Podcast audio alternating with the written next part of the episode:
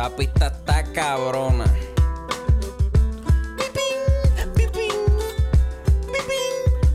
Mira, acorde y rima, acorde y rima, acorde y rima, acorde y rima.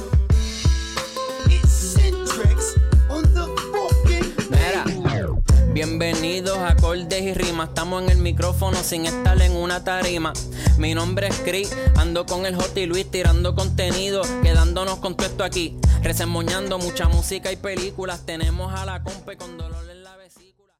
Saludos, esto es otro episodio de Acorde y Rima. Vete pa'l carajo, cabrón. Ando con el Luis Raúl García Roena hace como tres horas aquí. Diablo. Pero no pasó nada en esas tres horas. Casi no pasó nada. Este, hoy venimos con un episodio que son las mejores canciones escondidas, los mejores hidden tracks. Imagínense que Martin Scorsese hubiese hecho gufelas, pero no hubiese tenido las cámaras prendidas. y decidió no hacer, borrar todo y no hacerlo. O sea, Bórralo, váyanse pa'l carajo. Eso nos acaba de pasar, Eso nos acabó de puñeta. Diablo. grabamos un episodio de casi hora y media. Y cuando vamos a escucharlo al final, el micrófono de Robena estaba apagado.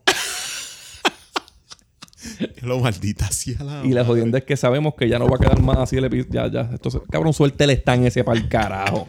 Eres un nene chiquito, cabrón. Este, y, y nada, pues el episodio era el de la historia de la piratería. Algún día nos volveremos a sentar y hablaremos de eso.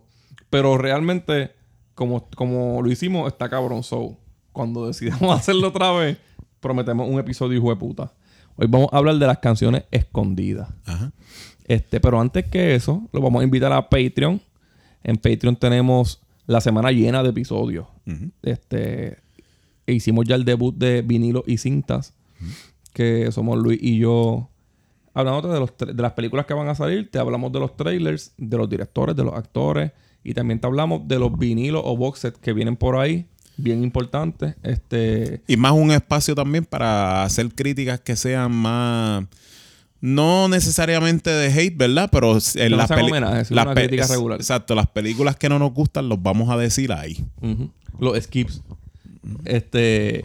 Chris tiene, un, Chris tiene un- una sección de, de skips que él se dedica a coger las canciones que salieron en la semana y que son una mierda y decírtelo para que no las escuche. Ahora mismo, si hubiera una película que se le diría skip, Ajá. es de Flash, skip, skip, skip, skip.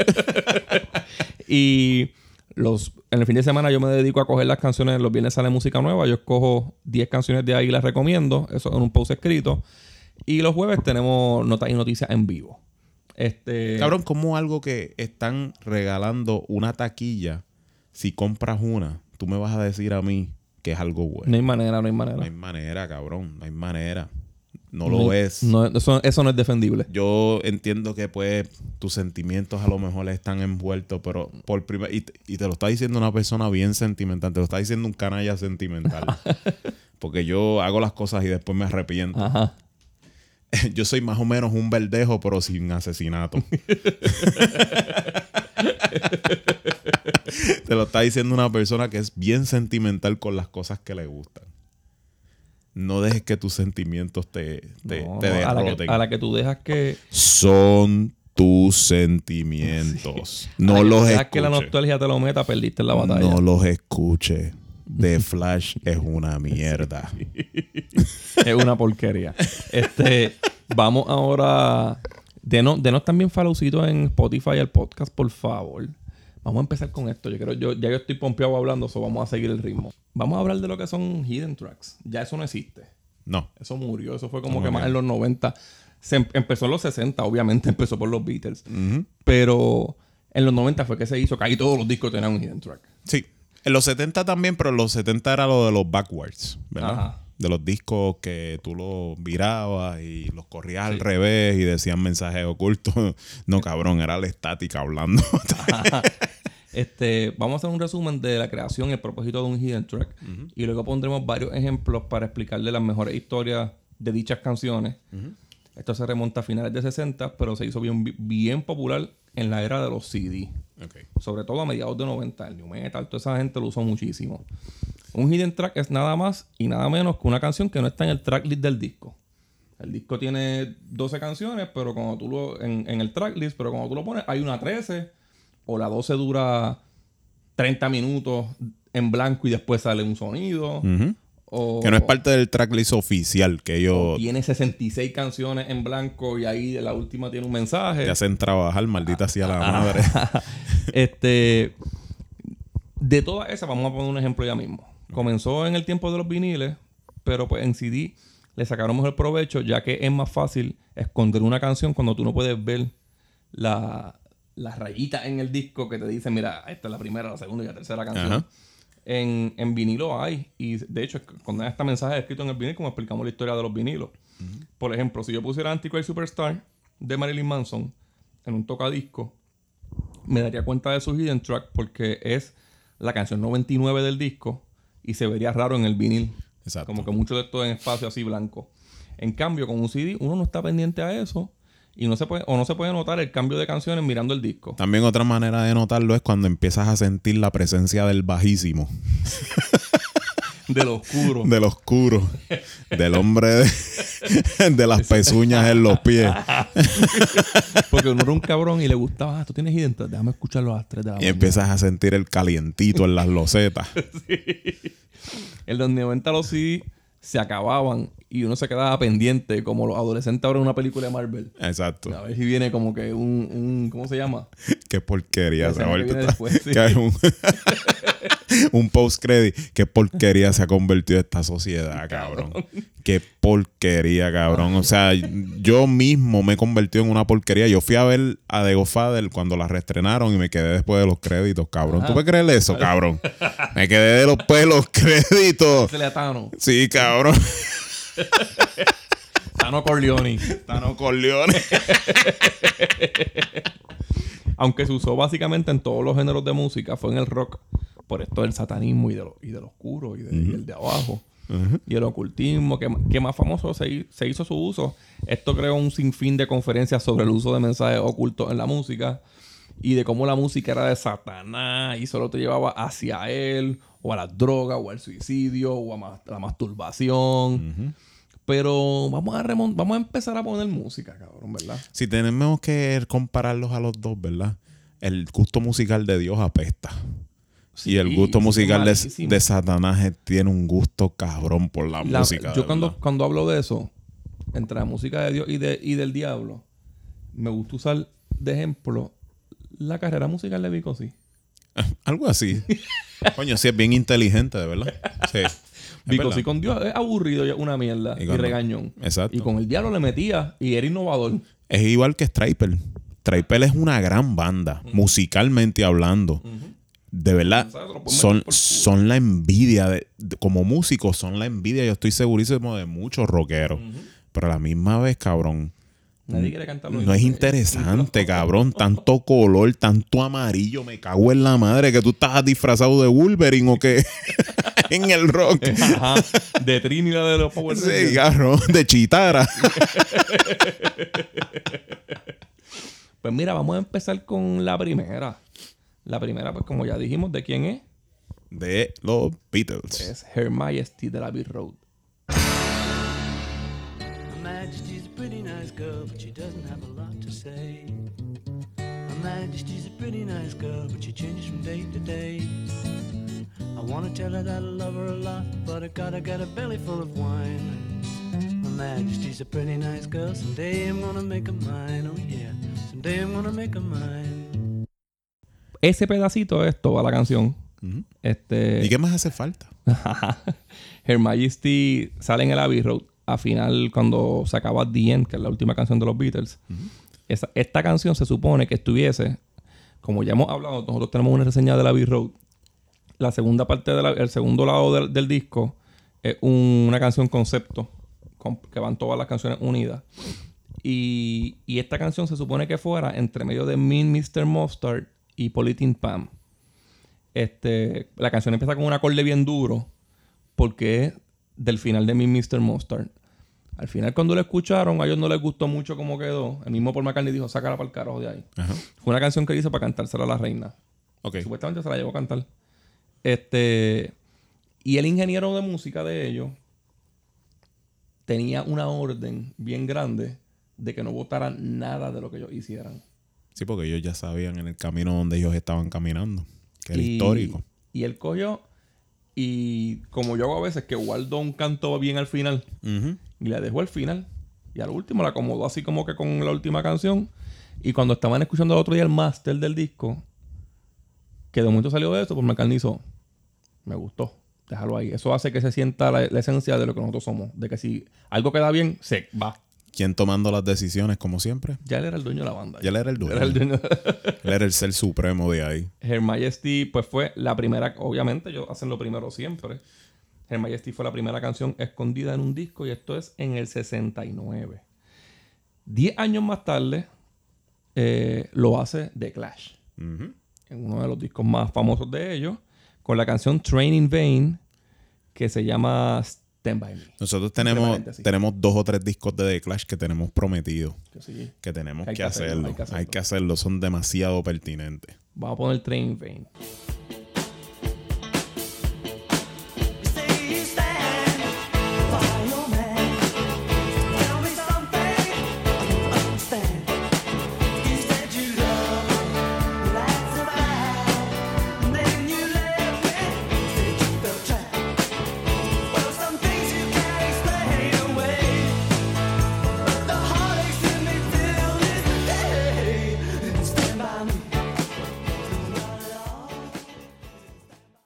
Esta canción está cabrón porque no dice Train in Vain en ningún momento.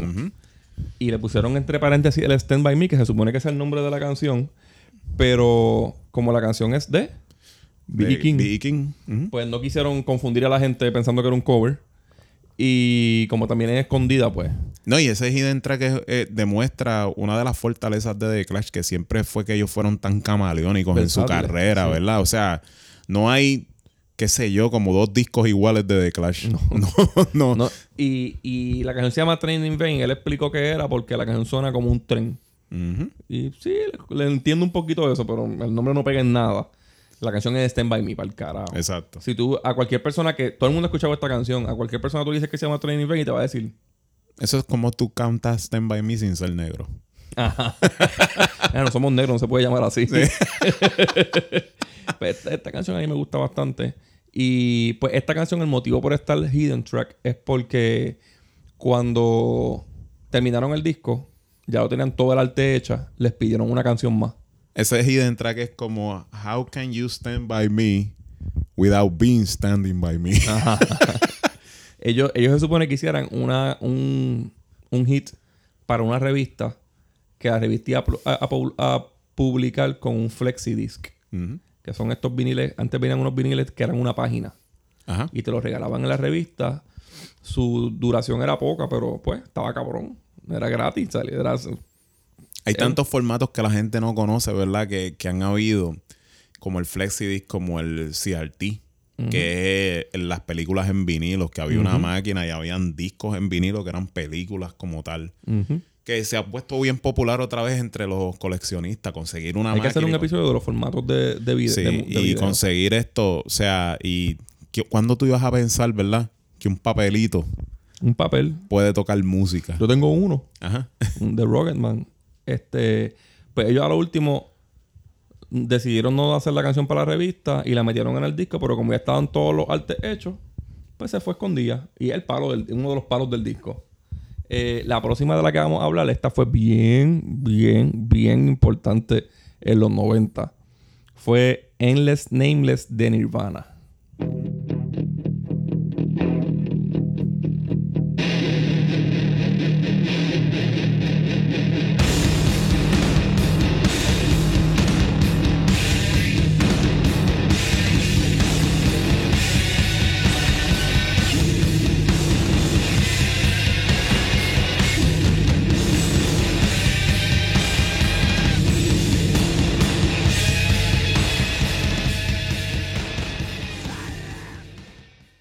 Lo quité cuando empieza a gritar Kurt Cobain porque en verdad empieza a berrear ahí como un loco. Se vaya para el carajo. Este, Esta canción fue como un llameo que ellos estaban haciendo con Kurt Cobain molesto porque, porque no le salía lithium. Y se- al productor le gustó que se escuchara realmente encabronado. Y, y tiene partes en verdad interesantes. Para mí, Kurt Cobain encojonado es más o menos lo equivalente a una parte de alguien encojonado en South Park.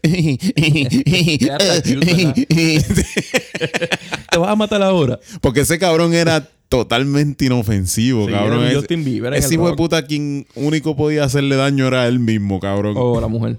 Y yo no me imagino, tú sabes, poniendo toda esta actitud de malo, cabrón. Ay, cabrón, que eso a ti no te queda, cabrón. Cuando él tenía esta guerrita con Axel Rose, él se le iba a buscar. cabrón, tú eres el Kerber de la Sí. música. ¿Qué te pasa a ti? Ah, que si odio a Axel Rose por machista y qué sé yo. Te la vas a buscar, cabrón. No te metas ahí, que te van a meter en la es Nirvana, que tiene tanta fanaticada, ¿verdad? Que su cantante, ay, Axel Rose es machista. Se, se oye como que tan orchicorchi. Como que, ay, cabrón, por favor. Tú le estabas aprovechando de una jodida tecata. cabrón, tú eres rockero. ¿De qué tú hablas, cabrón?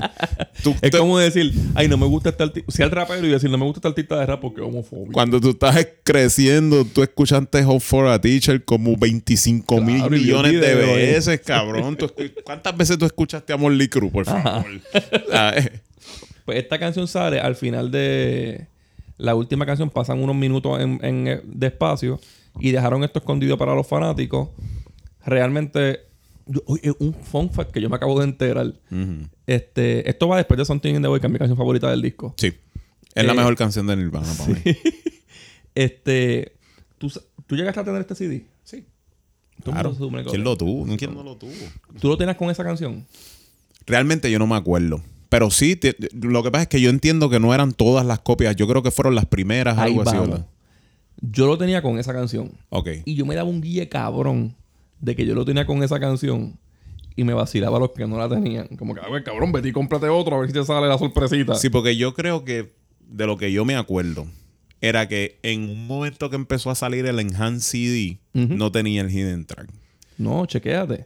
Lo cabrón es que el First Press Ajá. Es el que no la tiene. Ah, ok, era al el revés. que, el era al que revés. tiene mucho valor, Yo sé que era, era un revolú así. el que tiene mucho valor es el que no tiene esta canción. Ok. Y es entendible porque esta canción es una mierda. Bueno, pero es más. Es más contenido. es más contenido. Pero, hablando de que la canción es una mierda y no digamos mucho más, el mismo año, no, el año después, Weird Al Yankovic, Marita sea cuando Yankovic ya no tira discos anuales. este, él siempre se tira una parodia del palo del año. Ajá. Y pues se tiró un disco que era con parodia a, Never- a Nevermind. Eh, empezaba con Smell Like Nirvana, que fue un super palote de él. Y cerraba el disco con Bite Me, que era una parodia a la gritería de Kurt Cobain en, en Nameless Endless. La voy a poner rápido.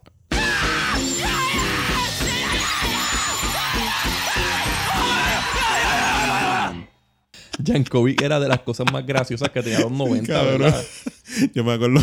Cuando yo le digo a los jovencitos, tu generación es una mierda, es porque tu generación no tiene a Jankovic. Cabrón, cuando salió UHF, Ajá. que, que él hizo Son Ga- 80 y algo, ¿verdad? 89. 89, 88, 89, cuando salió Gandhi 2. Tacho, cabrón, yo me quería morir. Para mí que ese es el que va antes del de Nirvana. Sí, que él decía que esta vez vuelve Gandhi Ah. y esta vez no va a comer mierda. y Gandhi salía matando a todo el mundo. Salía con metralletas, lo ponían como un chulo de puta con mujeres. Gandhi, tú. Sí, es verdad. a mí me gustó el que él hizo de, de Trap in a Closet. Ah, sí. Que es Ese era que Drive-Thru. Sí, Eso el de. R. Kelly, ¿verdad? Sí. este, pero vamos a movernos un poquito del rap. En el hip hop también hubo. Y yo diría que la más importante la hizo Dr. Dre, ¿no? Sí, En el Chronic. eso es así. En uno de los discos más importantes, si no el más importante del hip hop. Y de- esta canción es. Todo el mundo, es tan, esta canción está tan cabrona que todo el mundo se la sabe. ¿Y por qué tú crees que es un hidden track? Por el título de la canción. Por el título de la canción. con- mira, con el tiempo le convino más que fuera un hidden sí, track. esta canción es Mucho súper cancelable. Sí. De- hoy en día yo te aseguro que esas mismas bitches de that ain't shit, como él mismo demandado. decía, lo hubiesen demandado y no se hubiesen puesto un beats más en sus orejas. Ujú. Y hubiesen dicho la verdad que el Snoop Dogg se prospasó, porque eso tiene que haber sido verdad. Claro. Esta canción es featuring Snoop Dogg, That Nigga, Das, Corrupt y You Will. Hay una mujer ahí. Y si tú lo, y si tú, y si tú lo lees todo corrido, describe un negro. Snoop Dogg, that's nigga, that's corrupt and jewel. Bitches ain't shit. Deja ponerla. Bitches ain't shit but hoes and tricks.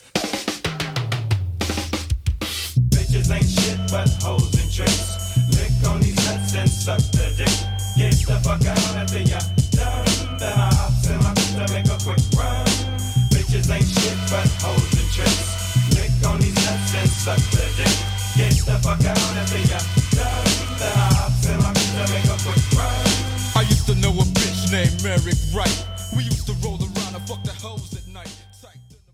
Ahora vamos con. Vamos para el género, vamos para femenino. Ajá. En el 93, Janet Jackson, creo que en el disco Janet. Uno de los Eh, más vendidos de ella. Sí. eh, y es en parte gracias a una canción que está escondida Sí. en el disco que se llama Whoops Now. ¿Y cómo nosotros sabemos esta información? Porque tenemos hermanas.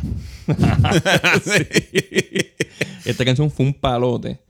Y. Y eso yo lo digo con la mejor intención. Ajá. Janet Jackson es una excelente cantante y artista. Yo, yo tengo viniles de, de, de- de Janet Jackson. A mí me gusta. Pero lo que pasa es que en estos años, nosotros, lo- los hombres no compraban mucha música de Janet Jackson porque Janet Jackson era como tú escuchar eh, a alguien que era misógino y guerreando contra la mujer, pero al revés. Al revés. O sea, le eh, compraba los discos al hermano. Janet, Janet Jackson hablaba mucho de empoderamiento femenino, cuando casi no las mujeres no hablaban de, a los hombres. Exacto, cuando casi las mujeres no hablaban de eso.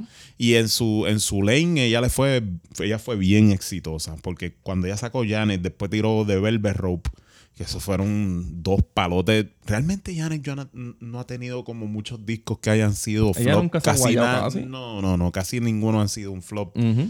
Pero si nos acordamos de esta canción que fue un hidden track en el mismo CD, pues porque nosotros tenemos hermanas. Sí, Básicamente y a tenemos mí, a mí hermanas. me sorprende muchísimo porque todas las que yo he mencionado, la única bitch ain't shit, pero las demás ninguna ha sido un palo. Aunque sí, sí, tre- este, tre- eh, Train Invasion. Mira, cabrón, imagínate esta película todos los días. A ti te levantan a las cinco y media para la escuela, como nos levantaban a nosotros. Y desde mi hermana era la primera que se levantaba, a mi hermana le encantaba ir para la escuela. Cabrón, mira, si era normal. le encantaba ir para la escuela. Yo era la, yo era la antítesis, yo odiaba la escuela. Pues ella se levantaba primero, ella se metía a bañar. Cabrón, desde las 6 de la mañana mi hermana tenía el componente prendido. 6 de la mañana. ¿Tú sabes lo que es eso? Mi hermana se vestía escuchando música, cabrón.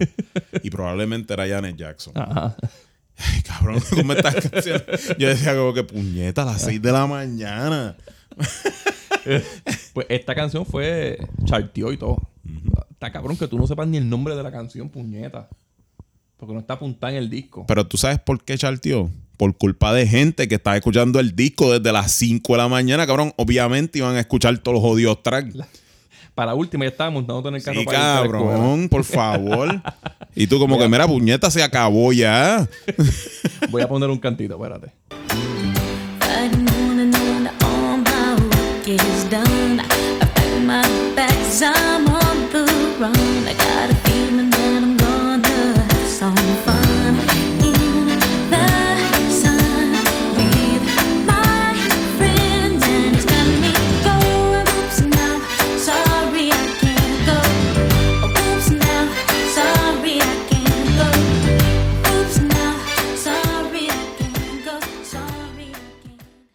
Cabrón, ¿en qué multiverso, en qué mundo alterno un artista dice, voy a hacer una canción de Navidad en pleno verano con un ritmo de Navidad y la voy a pegar bien hijo de puta y además de eso añade, le va a hacer un hidden track? Tú ni te vas a saber el nombre. Cabrón. Por eso es que yo digo que realmente nosotros estamos viviendo un mundo alterno. Nosotros no somos los reales, cabrón. Esta gente sabe los, los códigos, como Esta- por sí, ahí. porque cabrón, las cosas que se pegan en, en este mundo alterno Tú no te imaginas jamás que eso pueda la pasar. música que pega, las películas que pegan, las películas y música que son del gusto popular. A veces tú no entiendes, cabrón. Tú dices, pero puñeta, ¿cómo va a ser que Porque esto esto- fue un flop Ajá. y esto pegó? sí. Pues ese es el mejor ejemplo que te puedo dar de Janet Jackson. No es que estoy diciendo que es una mierda. No. Es que es un poquito libre. unconventional. Sí, sí. ¿Entiendes? Luego de esto viene alguien que yo, para mí, para mí, es una mierda. Ok. Pero, pues son Green Day. Para mí también lo es. Green Day tiró el disco Dookie, que yo pienso que es el disco más importante de ellos, ¿verdad? Sí. Cabrón, cualquier banda de rock que me mande a mí a reciclar se puede ir para el carajo, en verdad. Pues ellos hicieron este disco que sus temas son más o menos de. qué sé yo, de. de hacer nada. Estos de- cabrones son el bicosi del rock. a- eh, algo así. Pero en, en estos discos, ellos. Nada, ellos, ellos hablan de ser antisociales, de masturbación, de aburrimiento. Y pues esta canción no es la excepción. Se llama All By Myself. La voy a poner.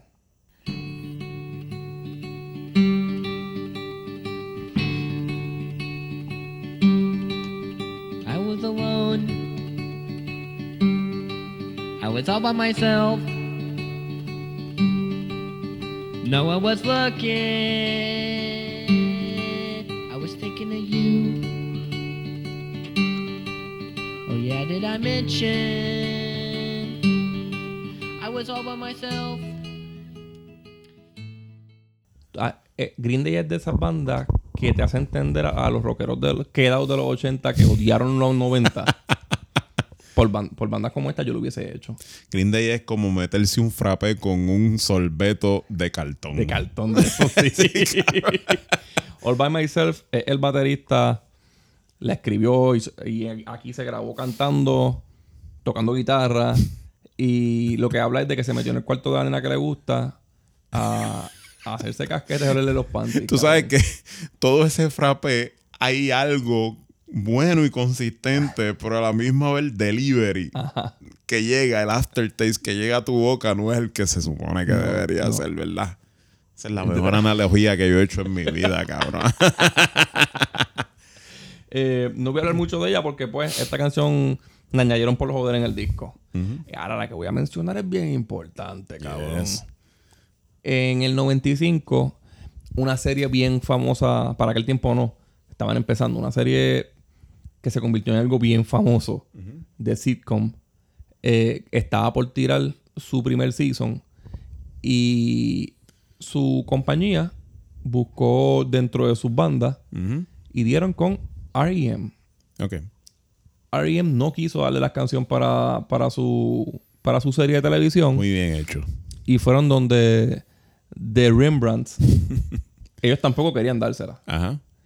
pero empezaron a hacer una con parte del elenco de la serie que es Friends Ajá. que fue yo me imagino que la serie más famosa verdad de comedia de los 90 Es una de mis series favoritas. Yo lo he dicho varias de los veces. 90 para acá es la serie más famosa verdad ¿O no? Sí, eh, eh, En- yo diría. comedia. El sitcom, sí, yo diría que es el más famoso. Sí. Este, porque a mí me gustan, a mí no me gusta Friends y me gusta series que sé que son, que existen gracias a Friends. Yo, yo te puedo poner en una báscula y te puedo decir, bueno, maybe hay una competencia bien grande entre lo que fue Friends, Seinfeld, Roseanne, ¿verdad? Everybody Loves Raymond. Este. Oye, guay. ¿Cuál? Everybody Loves Raymond. Mm, sí, a mí, por lo menos de gusto personal, a mí me encanta, pero en verdad. Con fama no llegó ahí. No, no, no. Seinfeld sí. Seinfeld. Seinfeld sí. Seinfeld fue súper. Y Roseanne también. y Roseanne. Todavía siguen siendo súper grandes. Si no fue que porque hayan cancelado a Roseanne Barr, ¿verdad? Pero yo, yo siento que, que Friends es lo más grande, como tal, para adolescentes y para jóvenes. Sí, cabrón, porque es que Friends era la serie que tú, tú, tú te pensabas que ese mundo era real. Cuando por lo menos a mí me pasaba, yo decía como que, diablo, mano, estaría cabrón vivir en Nueva York, ser hermoso, tener amistades hermosas. Yo pienso que después de eso lo que vino fue de hacer 20 shows, ¿verdad? Exacto, y ser chistoso, Ajá. cabrón, y tener una vida perfecta y realmente nadie sabe tus trabajos, pero te ganas bien. Pues, Pues sale de, de Re- Rembrandt y hace esta canción que se llama I'll Be There For You. Y como no la querían, ni la pusieron en el tracklist. De hecho, este, el productor de. Y la- o el, esposo de la productora de, de Friends hizo el primer verso con ellos, con la banda. La al principio era más que ese cantito que sale, no, no la terminaron ni nada porque no les importaba. Cuando la canción explotó, la, con la serie, la terminaron y la tiraron en el disco escondida porque ya el disco estaba hecho. ajá. Pero yo te voy a decir un fact más que a lo mejor no sé si, si, si lo leíste. Ajá. yo que soy bien fanático de la serie, porque yo soy, cuando yo digo que soy fanático, yo soy fanático de esta serie. Este, esta es considerada una de las peores canciones. Sí, peores Sí, sí, lo canciones. leí, lo leí. Y cabrón, yo mismo soy fanático de la serie y, ca- cada vez que yo tengo que escuchar el intro cada vez que veo la de eso, sí, porque ponen la canción y yo digo que qué mal es esta Es jodida canción. Es canción. una porquería de Y para que canción. ustedes también puedan decirlo, vamos a ponerla.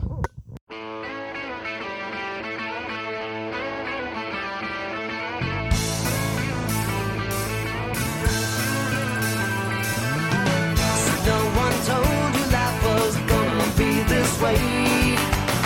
job's a joke you broke. You're not like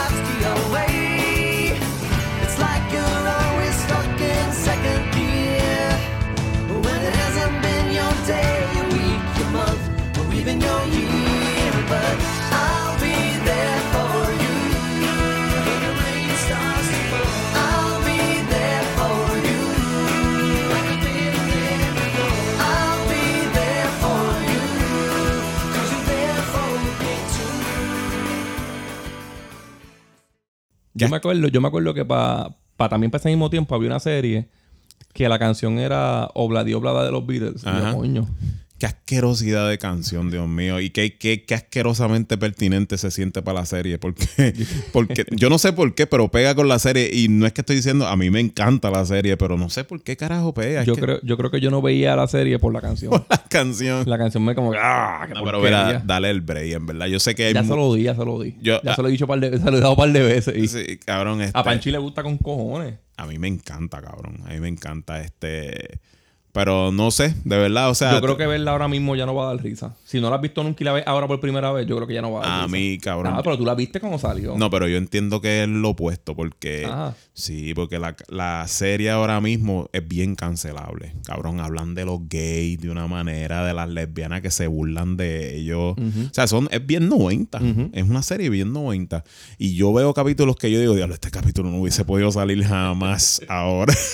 ¿Tú, sa- tú sabes cuál fue un mensaje subliminal que... Porque aquí en Puerto Rico se hacían conferencias de mensajes subliminales. Bueno, yo, yo me he enterado de mucha gente que ha dicho eso, igual que ¿Tú de... nunca estuviste en una? Es que no. En mi escuela fue una. No, de verdad. Yo por lo menos, quizás a lo mejor porque yo soy un par de años mayor que tú, maybe, porque también tú estudiaste en colegio, ¿verdad? Bueno, Inelis estudió en escuela pública, pero ella me dice que sí, que llegaron a ir, pero acuérdate que Inelis viene de naranjito y a Esto lo mejor un poco más explotó católico. aquí en Puerto Rico, eso yo me acuerdo. No explotó por esto, pero me acuerdo que explotó para la misma vez que estaba el disco de Sueños de Destrucción de Muy Vale. Pues de- yo te voy a decir, de, por lo menos de mi parte, no sé si es porque yo estudié en intermedio en Eduardo J. Saldaña y después en... en, en- Yo estaba en elemental, yo creo. Este. Perdóname, Eduardo J. Saldaña fue la coda y yo estudié este, en la cerámica, en intermedia. Sí, en la de Eduardo J. Saldaña. Malta hacía la madre, me olvidó. Pero a lo mejor ellos tenían miedo de salir volado en canto a tiro. y nunca me dieron nada de eso, en verdad. Pero yo siempre he dicho que en verdad. La, la escuela pública es que se joda, que se mueran, cabrón, de verdad. Así es como yo veía siempre como que nos trataban. Pues en aquella conferencia, uno de los, de los artistas más famosos en esas conferencias, aparte de Cristian Castro, era Mana. Ok. Porque supuestamente el sueño líquidos. Ah, sí, yo recuerdo eso. Por Desde lo la menos de ese sí me la acuerdo. portada sí. era un 6. Ella haciendo el 6 con las manos, la sombra hacía otro 6. en la S había otro 6, eran los tres 6. Entonces ese disco se acababa y salía esto.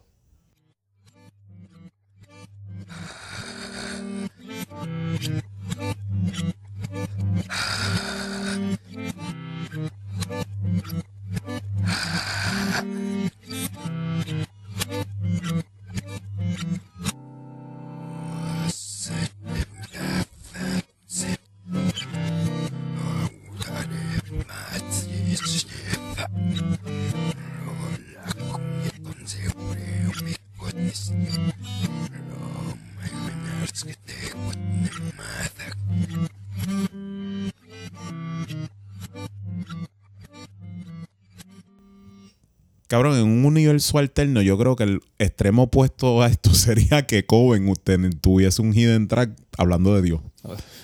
Yo creo, yo, Dios sálvame, güey.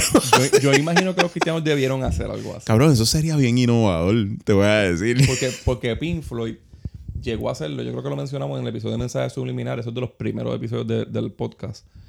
Ellos llegaron a hacer, para el tiempo que estaban buscando los backwards, hicieron un backward diciendo como que tú que estás buscando estos mensajes, en backward, aquí está el tuyo, cabrón. Tenemos una finca, algo así. Un mensaje bien pendejo. Sí. Pero, pues Maná, a mí como quiera, Maná no me metió la feca con eso. Estos No. estos son unos pendejos. Esto es lo que están imitando a The Police. Arranquen para el carajo. Aunque, aunque se supone, ¿verdad? Que, que Maná debería meter miedo porque tú sabes que pues en México hay mucha santería y hay muchos cultos satánicos y todas esas cosas y sería perfectamente creíble, ¿verdad? Si a mí me, si yo hubiese tenido 13 años y me hubiesen venido a dar una conferencia sobre Maná y con el satanismo, probablemente yo lo hubiese creído, pero es por la extracción Ajá. de, de que se da ahí. ¿no? A, a mí lo que me sorprendía siempre esas conferencias era. Y lo que fui fue a una, pero me contaban de otra. Y siempre me contaban lo mismo. En la conferencia de, de- Siempre eran de mensajes subliminales y siempre ponían maldito de, ángeles del infierno. Ay, eso no es un mensaje subliminal. Por favor, claro que Eso no. está derechito Eso ahí. está derechito ahí. Eso es como tú decir Remy no odia a los Ninja Turtles. Aparte de eso, te ando buscando todavía, cabrón, y te voy a matar donde quiera que sea. Mira, pues vamos a ir cerrando. No, todavía no vamos a cerrar. Vamos a, vamos a poner una más de hip hop. Ok. Este.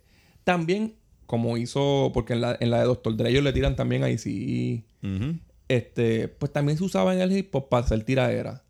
Y lo entiendo. Porque las tiraderas no dejan chavo. No. Tú no vas a gastar un track del disco en una tiradera. No. Y menos para dedicarse a una persona que tú odias. No vas a gastar chavo en ese cabrón. El encojonamiento nunca vende. ¿No? Y Eminem lo hizo muy bien en el disco de D12. Ujú. Porque. En Devil's World, ¿verdad? Este. Porque en la canción se llama Girls.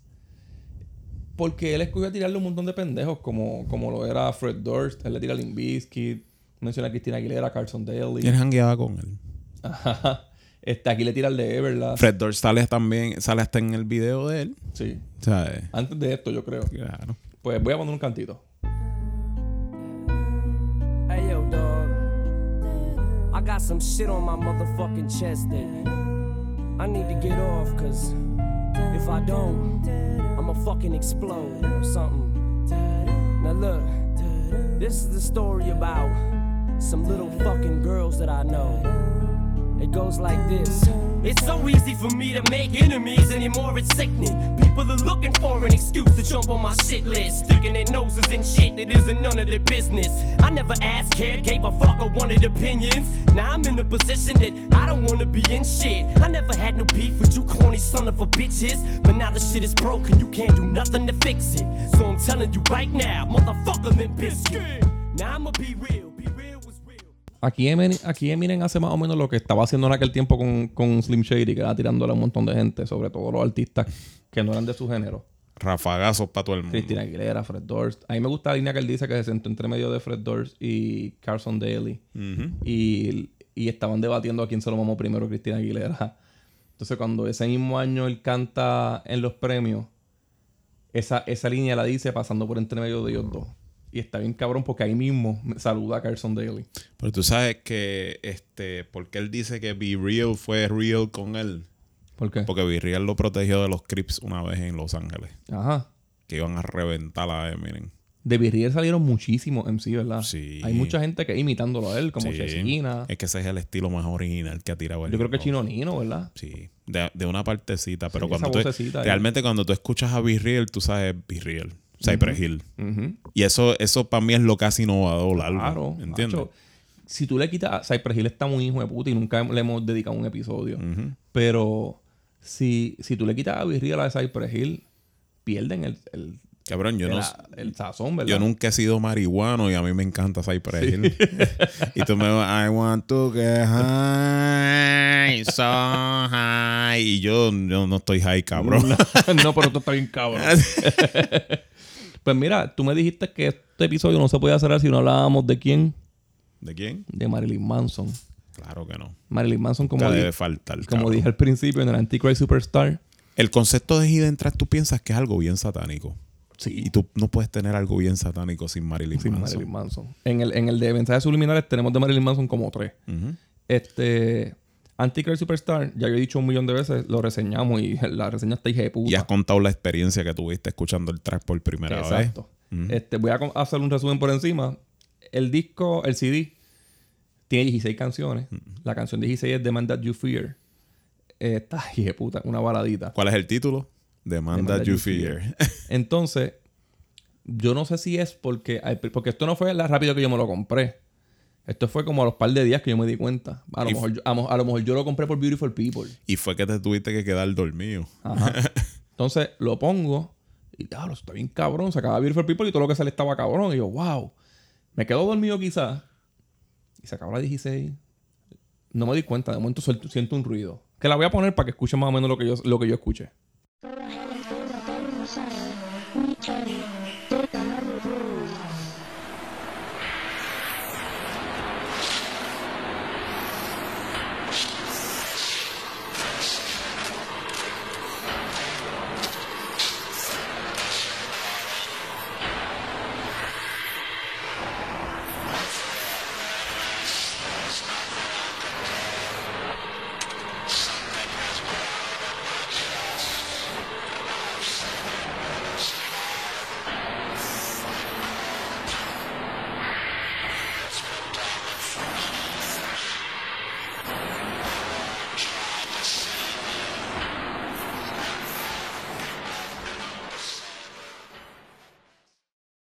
Nada.